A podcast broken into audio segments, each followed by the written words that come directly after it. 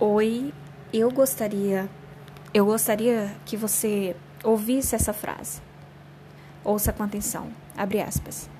É melhor lançar-se à luta em busca do triunfo, mesmo expondo-se a um insucesso, que formar fila com os pobres de espírito, que nem gozam muito, nem sofrem muito por viverem nessa penumbra cinzenta sem conhecer vitória nem derrota. Fecha aspas. Essa frase já me acompanha há muito tempo, há muito tempo. Ela não é de minha autoria, e sim de Franklin Delano Roosevelt. Ele foi presidente dos Estados Unidos por 12 anos. Para ele, para o presidente, é preciso lutar, resistindo às adversidades que a todos cerca, ainda que esse ato nos coloque, nos exponha ao insucesso quanto à batalha. Abrir mão da luta é dar espaço para a covardia. Abrir mão da luta é dar espaço para o medo reinar em nossas vidas. Eu estou, sinceramente, eu estou de pleno acordo com a fala do presidente estadunidense, porque acredito que o nosso papel não é ficar em cima do muro ou adotar uma postura de inércia, e sim agirmos ou reagirmos nas mais diversas situações da vida. De modo algum devemos admitir que o medo de perder nos acorrente, a ponto de nos paralisar. Lamentavelmente, não são poucas as pessoas que desistem de lutar por um ideal ou até mesmo por um sonho. E o que mais me intriga é que alguns destes desistentes se autodenominam como sendo cristãos, o que é um contrassenso, a meu ver. Eles começam bem, orando fervorosamente por algo, mas sufocados pelo tempo decidem não mais persistir no clamor.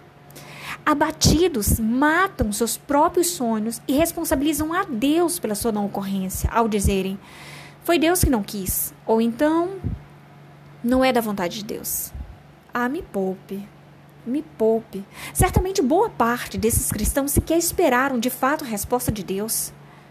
Ouçam todos, ouçam com atenção. O silêncio de Deus é bom que saibam, não importa em deferimento da sua petição. Assim como o silêncio de Deus não importa deferimento da sua petição. Ou seja, ou seja, o silêncio de Deus não significa dizer que ele está dizendo sim. E também não significa dizer que ele está dizendo não relativamente ao seu pedido. O silêncio de Deus é apenas silêncio. Ele resolveu ficar calado por alguma razão que nem eu e nem você sabe. Só isso. Então pare de responsabilizar Deus por um pedido não alcançado quando você é efetivamente o único responsável, visto que parou de pedir. Parou de pedir pela restauração do seu casamento, pela conversão dos seus filhos, por dons espirituais, pela salvação de um ente querido ou simplesmente para que Deus abra uma porta de emprego para você. Persista em oração. Mas até quando devemos orar? Até quando devemos insistir nos pedidos? Até que possamos ouvir a voz de Deus. Até que possamos conhecer a sua vontade. Foi exatamente isso que Davi fez. Você pode conferir no livro de, de 2 Samuel, capítulo 12, versículo 16 em diante. O contexto desse texto bíblico é sobre um pai que orava pela recuperação do seu filho, que orava para que Deus curasse o seu filho doente. Vou ler para vocês o texto.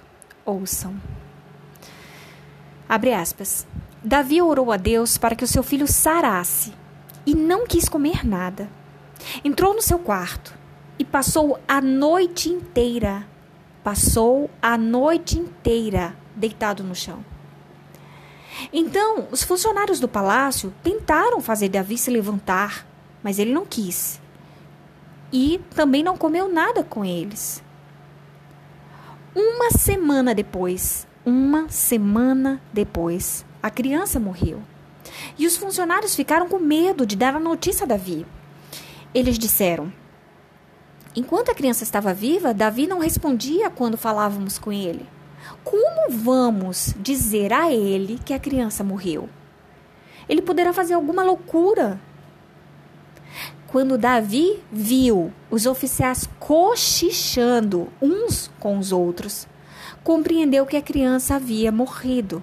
Então perguntou Davi: A criança morreu? Eles responderam: Morreu. Então Davi se levantou do chão, tomou um banho, penteou os cabelos e trocou de roupa. Depois foi à casa de Deus, Senhor, e o adorou.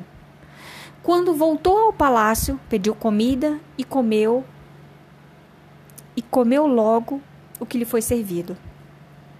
Aí os seus oficiais disseram: Nós não entendemos isto. Enquanto o menino estava vivo, o Senhor chorou por ele e não comeu. Mas logo que ele morreu, o Senhor se levantou e comeu. Sim, respondeu Davi. Enquanto o menino estava vivo, eu jejuei e chorei, porque o Senhor poderia ter pena de mim e não deixar que ele morresse. Você pode continuar a leitura, mas eu paro por aqui. Do texto bíblico que eu acabo de ler, é possível nós concluirmos que Davi orou até conhecer a vontade de Deus. Davi orou até conhecer a vontade de Deus. Lutou com as armas que dispunha, quais sejam oração e jejum. Lutou, mas não foi atendido. E diante do não de Deus não se abateu, seguiu com fé. Por vezes, a dor, o medo, o cansaço nos faz parar de lutar em oração.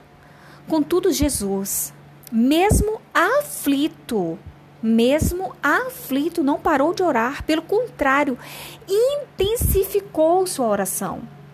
Olha só o que está escrito no livro de Lucas, capítulo 22, versículo 44.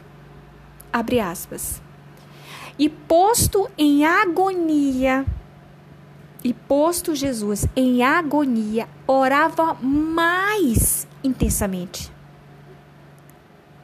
Fecha aspas.